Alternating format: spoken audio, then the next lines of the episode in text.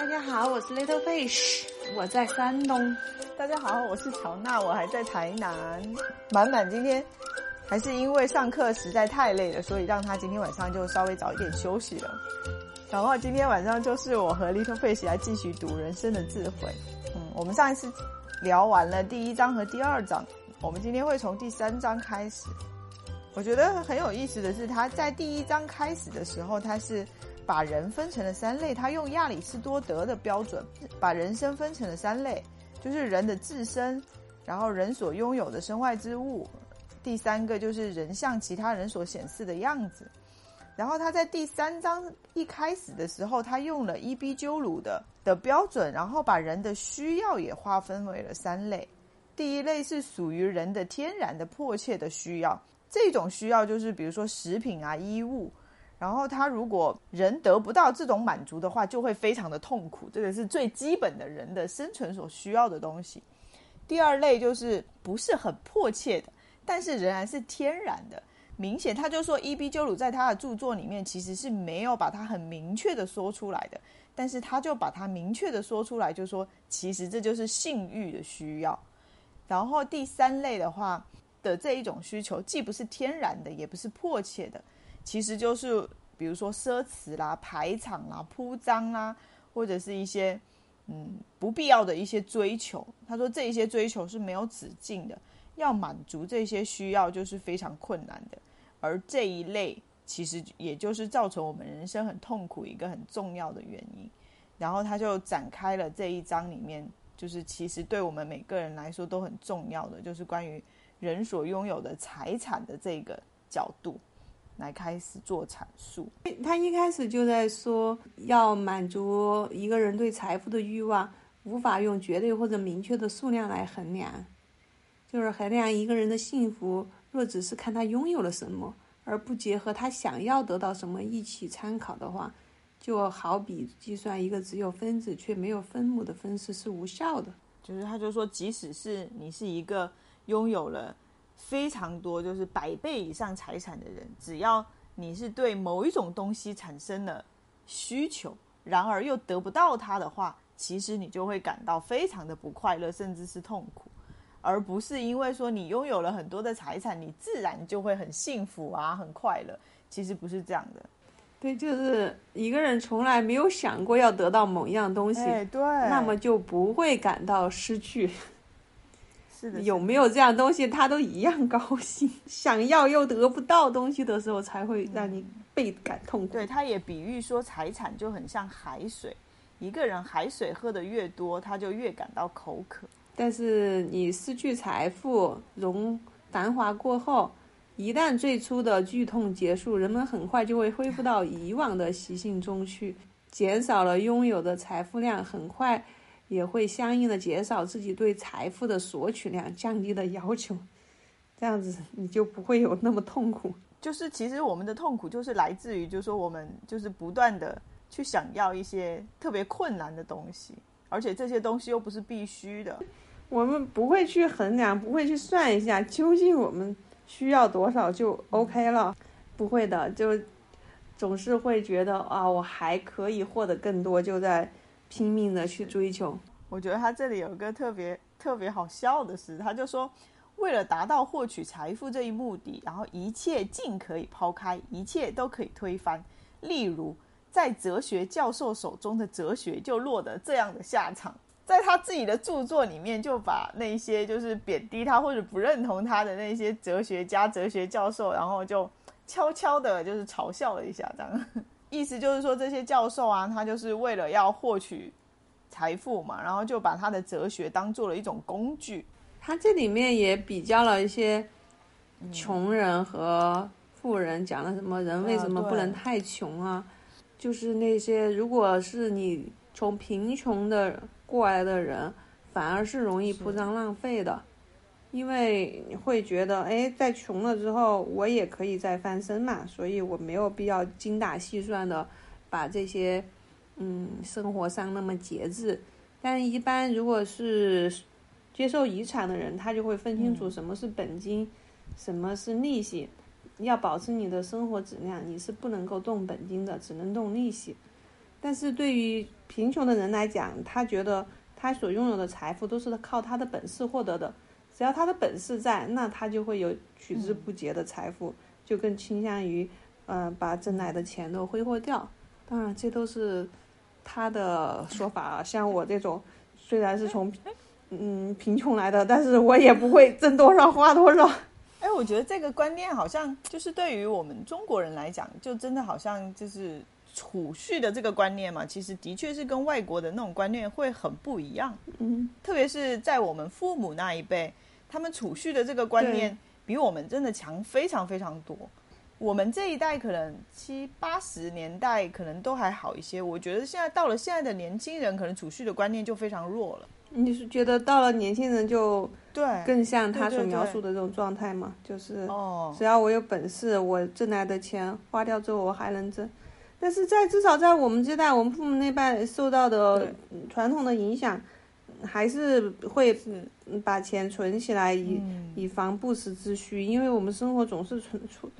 充满了一种不安全感。这就是满满上一次提到的安全感这个东西。我觉得他还有一个观念特别有意思，就是说一贫如洗也可以是你的优势。他举了个例子，就是说一个绝对的穷光蛋会从各角度分析，确信自己从头到尾、从里到外没有任何优势可言，确信自己无足轻重、一钱不值。只有这样，他才可以心安理得地成为政治机器中的一颗螺丝钉。他可以毫无顾忌地卑躬屈膝。奴颜献媚，必要时甚至可以匍匐在地。他就是那个可以无条件服从一切并嘲笑一切的人。荣誉对他而言毫无价值。在和上司或任何官居高位的人交谈或通信的时候，他会用最响亮的嗓音和最醒目的字体来吹捧对方。就连那些人随便写几个字儿。他也准备将其捧为杰作，大力鼓掌。他从青年时期开始就知道如何点头哈腰，摇尾乞怜。他就是歌德笔下那个通晓所有隐秘真理的大祭司。抱怨卑鄙和下流有什么意义呢？整个世界都归他们统治。哎呀，我觉得这段说的就是，有时候你都不能理解有些人为什么能够溜须拍马成那个样子。可能就是他真正的是已经从头到尾的把自己分析过了，嗯，自己不这么干就没有办法生存下去。歌德说嘛，这世上只有卑鄙和下流才是威力无比的。这里面他就做了对比嘛，免于生存之役的人啊，通常在思想上会有某种程度的独立性，不受约束。他们习惯于昂起自己高傲的头颅，还未曾学会上述为人处事的艺术。即使拥有某些才华，但实际上他们也应该意识到了，才华永远无法与讨好逢迎的本质相匹敌。最终，他会辨认出那些爬到他头上的人是多么的平庸卑劣。每当遭受那样的人侮辱时，他就会羞愤难当。可这显然不是适用于这个世界的生存之道。他们和伏尔泰一样叹为。人生苦短，何必浪费时间去迎合卑鄙的流氓？不值得。我我觉得他这一段应该有很有他自己的就是真实的感受，对不对？对他好像说他自己，然后很悲凉的说，引用了尤维纳利斯说的：“才华在贫穷面前不堪一击。”其实就是他还是觉得，就是你再有才华，其实也是应该要有一笔财富。就是最好是获得的这一股遗产的话，你就可以尽可以为自己的天才而生活。对啊，很大的一个观点就是说，如果你是贫穷的话，你出于匮乏，你你的整个人生可能就在追求这种保物质保障的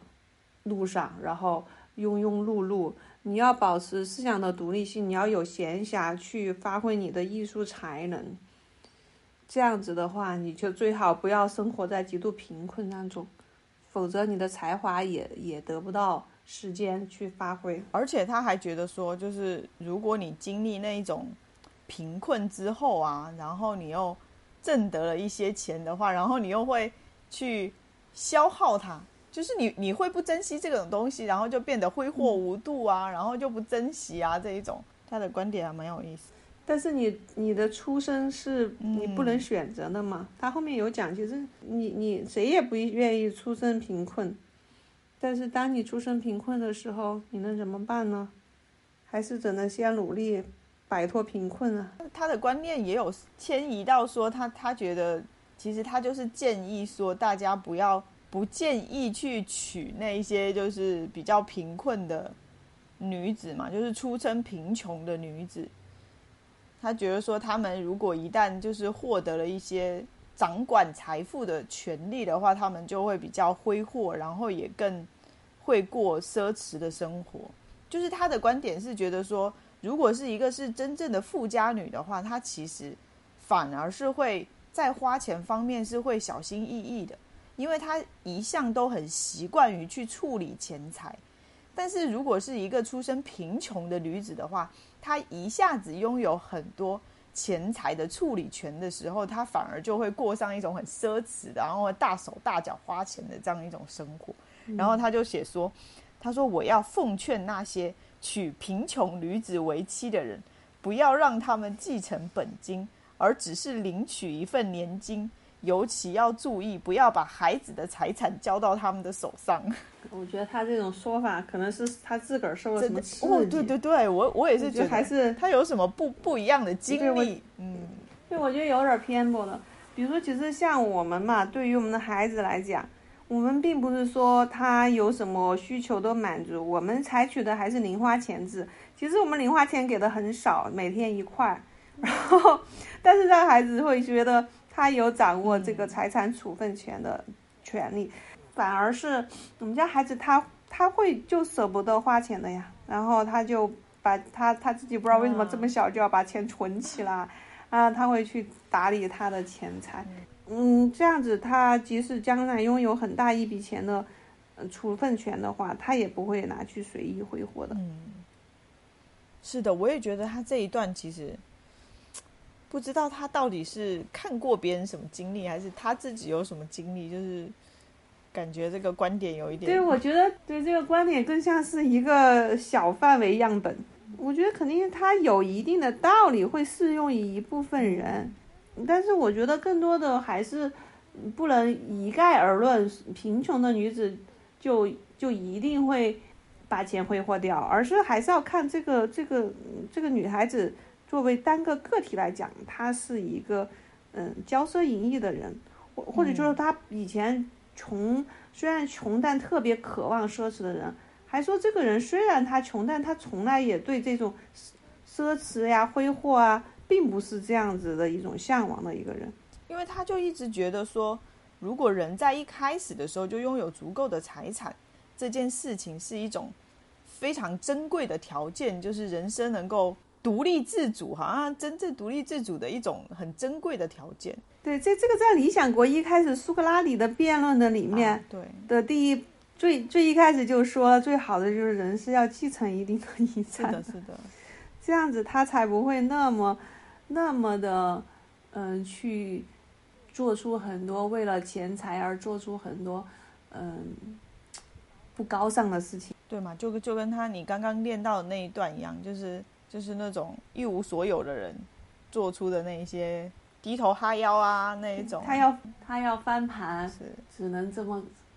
什么都都干得出来。叔本华他那个对哲对自己的哲学是极其自负的，声称是一种全新的哲学方法，会震撼整个欧洲思想界。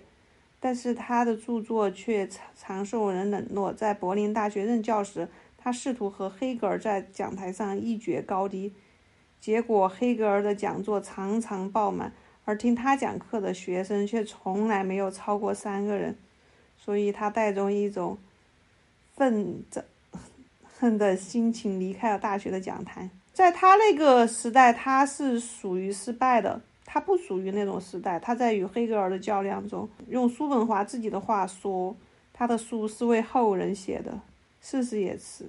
到了晚年，时代才和他走到了一起。就是他在这本书的后面，就是关于名誉那一段，他好像也有写，就是在一个人还在世的时候，名誉就非常强烈的那一种人，就是通常都是徒有虚名的那种感觉，能够感受得到说他自己的这些经历，就觉得说他一直都不被人家认同啊，然后不被大家所重视，然后就觉得说你们这些都是嗯，就是都是虚名，我在死后一定会流芳百世的这种这种这种感觉。因因为他的哲学体系主要是他发表的作为意喻和表象的世界，这这本儿，就这个东西是他在在他三十岁之前，就是二十九岁的时候就发表了，但是他这书出版了十年之后，还是作为废纸来销售的，所以他其实他的成就是在他三十岁之前就完成了，但但他的那在那个时代并不成功，到了晚年他的这些。呃，哲学思想才受到了时代的欢迎。其实他自己本身是出生在一个富足的家庭的，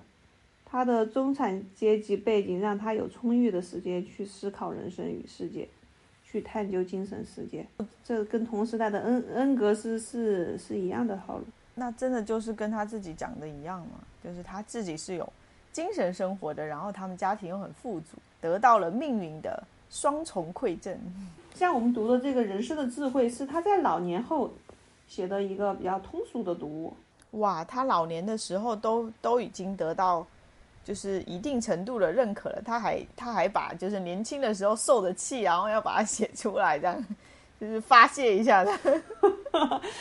终于可以发泄一下。对啊，就是一生一生 不得志，不得志。第四章主要就是围绕着说，我们就是在别人心目中的这个样子，就是别人的看法对我们人生的影响。这个其实我觉得也是我们现在很值得去思考跟探讨的东西。就是我们其实很多时候都是活在别人的看法当中。这个很要命。在叔本华的观点看来，就是我们就是成为了别人和别人的看法和意见的奴隶。几乎所有的人毕生不息的奋斗，历经千难万险，最终的目标就是让别人对自己刮目相看。这句话真的讲的太好，就是感觉好像人奋斗这么一辈子吧，就感觉好像都是在为别人而做所有的事。对，从小就为了得到父母的认可，工作之后希望得到领导的认可、客户的认可。但我觉得这一篇的有意思的一点，他是先去讲谎话为什么受欢迎。他说，作为人类天性中一大特有的弱点，人们总是对别人是如何看待自己想太多。其实不管别人怎么看我们，都与我们的幸福无关的。荣誉感。来自人类独特的天性，若作为道德的替代品，对多数人来说，倒不是不失为一剂苦口苦口良药。一旦涉及幸福，拥有无谓的荣誉感则弊大于利。毕竟，只有来自思想的平静和独立，才对幸福的获得有本质的影响。所以，建议大家不要放任这一人性的弱点。好好思考一下它的价值，既不高估也不小看。不管其他人是吹捧我们、满足我们的虚荣心，还是贬低我们、伤害我们的感情，都尽可能不卑不亢、宠辱不惊。这种错误的观点，其实就给了那些要统治人或者是驾驭人的人提供了一个很便利的手段。他就说，所以在现实的社会中，在各种训练人的手法当中。加强和培养荣誉感的做法就占据了首位。哎，其实真的，你想想，现在的不管是培养在学校培养人呐，或者是在公司做一些嗯培训啊，其实都是为了加强和培养这种荣誉感、公司荣誉感、国家荣誉感、集体荣誉感，真的是非常重要的手段。但对于我们的幸福而言，这种荣誉感确实完全是另外一回事，所以他就说到，我们存在的整个基础，人生幸福的基础，首先是我们的体格健康，其次是可维持我们独立自由生活的能力。这些本质因素之间不存在孰孰先孰后，都是不可替代的。而荣誉、奢华享受、社会地位和名声，不论其价值如何被我们高估，在必要的时候。任何人都应该毫不犹豫地将其牺牲舍弃，以换取本质的幸福。他这里有提到说，只要我们仔细观察，就可以看出，我们所经历过的担忧和害怕，半数以上都来自就是别人看法对别人看法的担忧。我觉得这一点其实很值得，就是现在的年轻的朋友们去好好的去思考一下自己是不是这样的。嗯，如果你就是感觉好像每天都在担忧，然后都在害怕一些事情，就无论做什么，首先考虑的都是别人会怎么说，别人会怎么看我。对他这儿有一个说，如果我们都不在乎别人怎么看我，那十分之九的奢侈品就不复存在了。对呀，那你背个 LV 也是背给别人看的。然后我觉得那个。那个日本的那个导演呐，北野武嘛，他之前就有讲过一个一件事嘛，他就说，他就觉得说，他去买一辆法拉利，然后开着，他坐在车上其实是开给别人看的，就说你还不如买一辆法拉利，就是买给你的朋友，然后让你的朋友开给你看。生活中将近过半的麻烦和困扰，究其根源都是出于焦虑，所有的娇柔造作。妄自尊大、虚荣以及自负，都源自于焦虑。我们之所以频繁的感到焦虑，就是因为我们那可怜的自尊心实在太脆弱、太敏感。说的真的太好了，我们可怜的自尊心啊！对啊，你为什么焦虑？比如说，像我们为工作感到焦虑，就是怕自己做不好，别人说你，让你觉得你不是一个优秀的人。其实这就是在。在乎别人对你的看法，然后让你感到焦虑的。其实我觉得像鸡娃这一种，其实也是因为太在乎别人的看法跟评价。而且我之前好像有看过一个调查结论，其实就是如果是在公共场合的话，小孩子哭闹，你在家里更有可能父母对待他的方式更加的粗暴、跟严肃、跟严厉。就是父母他其实不想让。外面的人觉得说他没有办法管教他的小孩，所以他在公众场合的时候，他通常都会对小孩特别的严厉。比如说他的小孩在哭闹的话，他会用非常严肃和严厉，甚至是打骂的方式，让小孩马上不要哭、不要吵，然后不要做出一些异常的行为。他说，如果这些事情其实同样的，如果发生在家里的话，其实父母通常会更包容一些。就是因为他不用在乎别人的看法了，他能够更好的、更从容的去处理他小孩子的情绪。但是在外面的话，他其实就很难办得到，还是太在乎别人的看法，而不是去想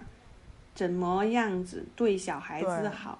什么样是最好的处理这个事情的方式。在这里就提到隐居生活，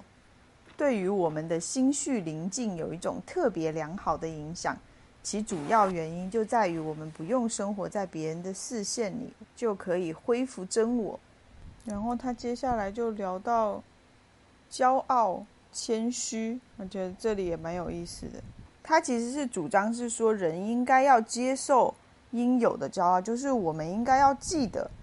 然后而且要确信自己有某一方面的优点，而且要把这个优点牢牢的记在心上，不要把它忘记了。因为他觉得谦虚是美德，这句话是蠢人的一项聪明的发明。因为根据这一说法，每个人都要把自己说成像一个傻瓜一样，这就巧妙的把所有人都拉到了同一个水平线上。可是我觉得这一点在国外应该，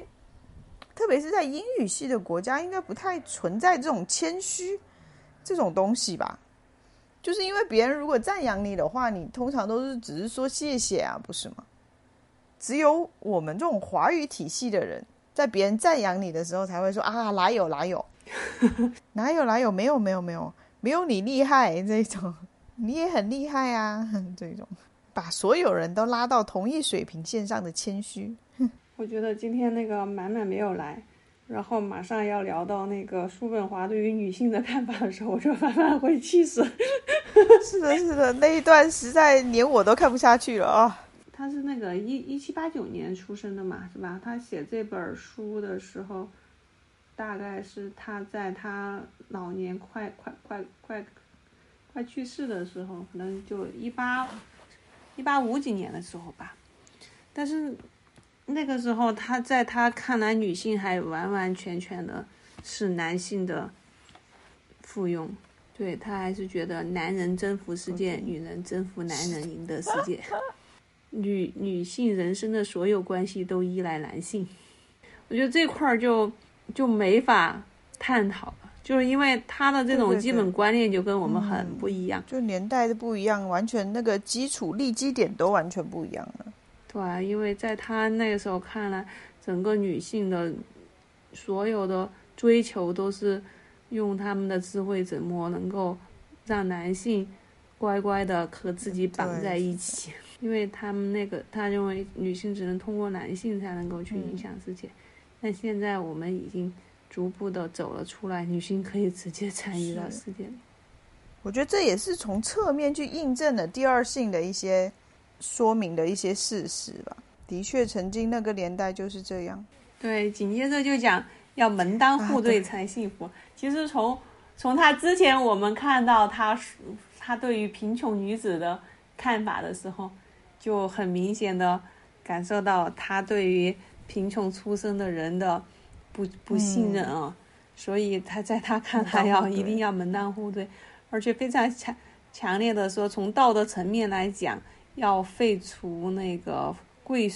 贵俗的通婚嘛，更加合理一点。他认为门第悬殊的贵俗通婚，甚至可以说是根本上是在向女人和神职人员做出的妥协，而这两种人恰恰是我们最该警惕的，千万要小心谨慎，不要轻易做出让步，否则他们会得寸进尺。哇，想想那个时候的生活在那个时代的女性真的很惨。就可以在书上就就可以直接这么说，而且放到他的想要名垂千古的哲学书里，不是简单的在网上发个帖而已。这都多少年之后了呀，都还能从他这种名垂千古的著作里面读到这种观点。嗯，我觉得这里有一点，他在谈到名誉的时候。他有提到一个观点，我觉得也是现在的我们可以多去思考的，就是现在生活的所谓，就是生活的汲汲营营的当下生活里面的人，为什么说我们如果去追求名誉，就是别人对我们的看法的时候，为什么会这么的影响我们的幸福感？他做了一个我觉得还蛮有蛮有说服力的阐述的。如果你一旦产生这样的愿望，就是说你希望别人认可你，你希望获得名誉的话，那么你就会希望别人视你为人类社会中一个有用的成员。那么你就必须首先做好每一个人都需要你做好的事情，然后你需要去完成处于你这个位置上人们所要求你和期望你做好的事情。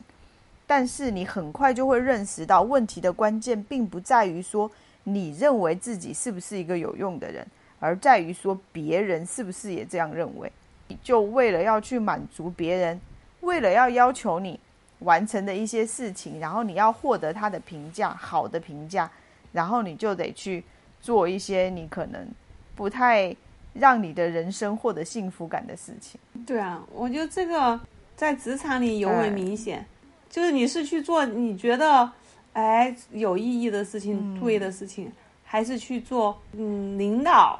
或者别人觉得你应该去做的事情？如果这两个事情有所冲突的话，不过我觉得人作为真的是社会中的一员的话，这个真的很难避免，因为你是集体中的一员呢，你是公司中的一员，然后你又是处于各种。人际关系，就比如说上司跟自己之间的关系，同事与自己之间的关系，客户与自己之间的关系，只要是处于一个关系网中的一员的话，我觉得真的很难去摆脱这个。所以叔本华才会说，那个就是要隐居嘛，就是说只有你隐居，你才有办法去摆脱，去生活在一个完全不不用在意别人生活的那一种环境里面。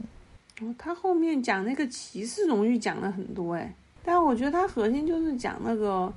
哦，你会不会受到侮辱和苛刻？当你受到侮辱和苛刻的时候，你会怎么去做嘛？然后它里面有说到侮辱和苛刻的怠慢带来的伤痛深入骨髓，就连最有智慧、有价值的人都难以承受。信仰某些宗教教派的人，世界上没有哪儿的人可以平静的接受侮辱和殴打。如果但是但是如果我们能够消除对歧视荣誉的迷信，也就是说，在受到侮辱的时候，不再感觉被侮辱，不再想反唇相讥。也不再认为以侮辱回敬侮辱能够挽回自己的荣誉。如果我们能够阻止人们继续错误地以为用暴力维护自己的荣誉是理所当然的，对于不公正就应该动辄拳脚以对。如果可以做到这些，那么人们很快就能普遍地接受这样子的观念，那就是面对侮辱和轻视。虽败犹荣，是的，因为他在骑士荣誉里面，这里是他在里面好像有提到决斗，对不对？对，就是你感觉到被侮辱了嘛，就是，所以你要去决斗。他就说把那个把决斗的结局看作是上帝对他们所争执的问题做出的判决，这个也真的是很有年代感呢。而且在我们的文化里面，真的没有这种东西。就是以前小时候看像什么佐罗啊这种电影的时候。会接触到一些关于决斗这种，现在的欧洲社会应该也没有人在决斗了吧？可能黑社会应该还有。我觉得他描写骑士荣誉，他只是说的是一种人们的一种行为吧，就是说，就是人们挨了揍，或者揍了别人，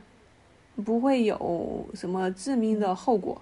但是对于骑士荣誉的拥护拥护者来说，挨一记拳头常常意味着。要同对方斗个你死我活，他就说古老的德国原则就是耳光要以匕首偿还，因为其实你动手打人一巴掌，不过是一个人对另一个人一次轻微的肉体上的伤害，对于有骑士荣誉感的人来讲，就会把被别人打一拳头当成罪大恶极、不可饶恕的。他这儿做了一个很好的比较，就是说。如果是你被他的马踢了，哪怕这一踢比人类那一拳厉害十倍，当他忍着剧痛一拐一瘸一拐的走开时，他也会向你保证这没啥大不了的，不算什么。然后他在决斗中被砍了一只手或者是刺伤，他也会保证这不是算什么。要差一点儿被别人打了一耳光，这种轻微的伤害，他就觉得很是问题，很丢脸。写写写写了超长，然后最后说。我对骑士荣誉的讨论扯得太长了，但我这样做实在用苦良心，我用心良苦。我觉得这里这里倒挺有意思的，他一直觉得就是歧视荣誉这个事情是已经过时的，但是仍然根深蒂固的迷信，是他觉得这是一个传统的力量，然后他也无话可说。但是有一个非常著名的事实可以证明我的观点，那就是在中国，对于普通人来说。杖责是很常见的惩罚，甚至对于政府的各级官员来说也是如此。那可是一个高度文明化的国度，却也并不赞成类似于歧视荣誉的原则。这让我是觉得挺吃惊的。就是你看，他这是一八五几年的时候吧，是吧？然后他认为中国是一个高度文明化的国度。对你，你看那个鸦片战战争是一八四零年嘛，是吧？差不多那个年代。但是那个时候，他们认为那个清朝是一个很愚昧的一个国家。我前段时间在看一个一个外国人写的，就是关于鸦片战争那一段历史的时候，他其实是说那个时候为什么就是欧洲他们那些国家要发起鸦片战争，就是因为那个时候的中国实在。让他们太嫉妒了，就是，就是说，他们从中国运，比如说跟中国买丝绸，都是上等的丝绸，对不对？然后中国的各种艺术，然后建筑，就是各种从精神上的，然后从物质上的，都发展的非常的完备，非常的完善的一个国家。然后他们从中国就是源源不断的买各种各样的，比如说瓷器呀，然后丝绸，然后各种画，然后。做的首饰什么这种这一切的东西，然后就发现说，中国没有什么任何是需要他们的东西，就是造成了贸易上，就是他们的黄金白银就源源不断的流向中国，但是中国没有任何东西是需要向他们购买的，所以他们就很生气，他们就觉得这不公平，买卖鸦片，就觉得这不公平，所以才把鸦片卖到中国，因为他们就发现说，嘿，中国人什么都不需要。那我就卖点鸦片给他们吧，他们就应该会需要这个东西，所以才有之后的那些历史上的东西。我觉得当时我在看这一段的时候，我也觉得就是观点跟我们平常理解的那个不太一样。他就觉得说那个时候中国为什么会走入鸦片战争这一段，就是其实就是因为中国太好了，发展的真的艺术啊，然后生产啊，然后人民的那个。就是创作的能力啊，然后各种生产工具啊，然后生产的条件啊，然后手工的精细程度都发展的比欧洲实在太好了。嗯，那个那段儿，中国缺的是自然科学的发展，所以我觉得这个叔本华他讲这个，我觉得也是从侧面印证了我刚刚讲的那一段，就是真的在那个年代的中国，其实真的就是一个高度文明发展的国家。对它的文化层面是很发达的，它可能就是在科学层面不行。讲到这个，我那天也是，就是有听到一个，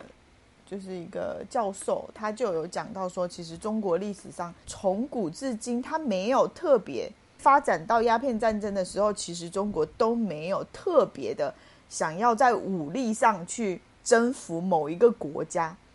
他其实一直保持的都是说，哎，比如说那个时候的日本或者是韩国，你只要来进贡，只要臣服我，我其实是没有想要统治你的意思，就是我没有想要用武器或者是什么，要把你打败，然后把你的人全部屠杀，或者是想要去完全的征服你这个这个地方的那种想法。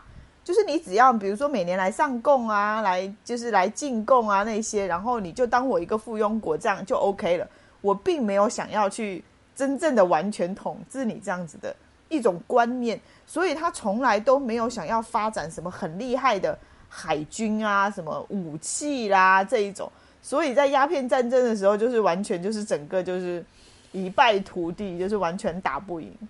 就是以前他根本就没有想过说别人会来征服你这一种东西，他本身的那个生产力水平就很高，所以说他不需要去抢别人的，只要你别抢我的就行。是的，是的。对，他后面就讲到那个名声到底是昙花一现还是永垂不朽，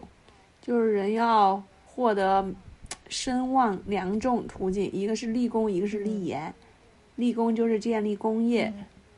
立言就是著书立说哈，当然叔本华就是选择的后面一种，而且他认为工业会消逝，但是伟大的作品是不朽的，可以流传千古。立功的影响只能持续一段时间，而天才的作品是不受时代局限的。所以你说李白他的理想是做官儿 建功立业是吧？但实际上他的才华是写诗流传千古。我前两天也是看那个苏东坡，别人问他说：“你就是在他老年，他重新平反，然后再回到回到他的都城的时候，别人就问他说：‘你这一生，你回忆你这一生的功名，你的功业都在哪里？’然后苏东坡就是他说了三个地名，那三个地名其实都是在他被贬之后去的那些地方，然后他写下的那些诗。”流芳百世的那些诗词，全部都是在这一些很落魄生活里面所产生的，也真的的确就是这样。其实他在他在其中有讲到，就是我刚刚有提到说嘛，他就说一个时代的名声其实很少转化为深厚的名声，就是说在一个时代的，就是他的名声很响，但是其实他是很难去持续很长一段时间的。他其实提到一个原因，就是说，因为人们是会服从于权威的，因为在当下的时代的话，很多人他都是因为有权威的人站出来赞同，就是比如说他称赞某一个人，然后超级厉害的，其他的人，其实都是为了服从他的权威，或者觉得说，哦，这是一个专业人士，他说好的，那一定都是好。所以他就说，有百分之九十九都是这样子的情形。同时代喧哗的赞美声，价值其实非常的低，因为他们听到的不过是为数不多的几个声音在引起回响罢了。